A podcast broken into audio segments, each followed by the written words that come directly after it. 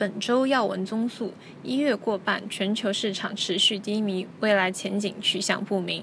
新年伊始，全球经济却并没有随着新年迎来新气象，市场环境依旧低迷，未来发展态势令人难以捉摸。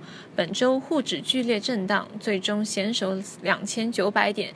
央行强势干预下，人民币汇率逐步回稳，但由于市场不稳定因素增加，下周波动情况依旧沉迷。EIA 大幅下调。二零一六年油价预期，周五油价跌破三十美元，引起一系列连锁反应。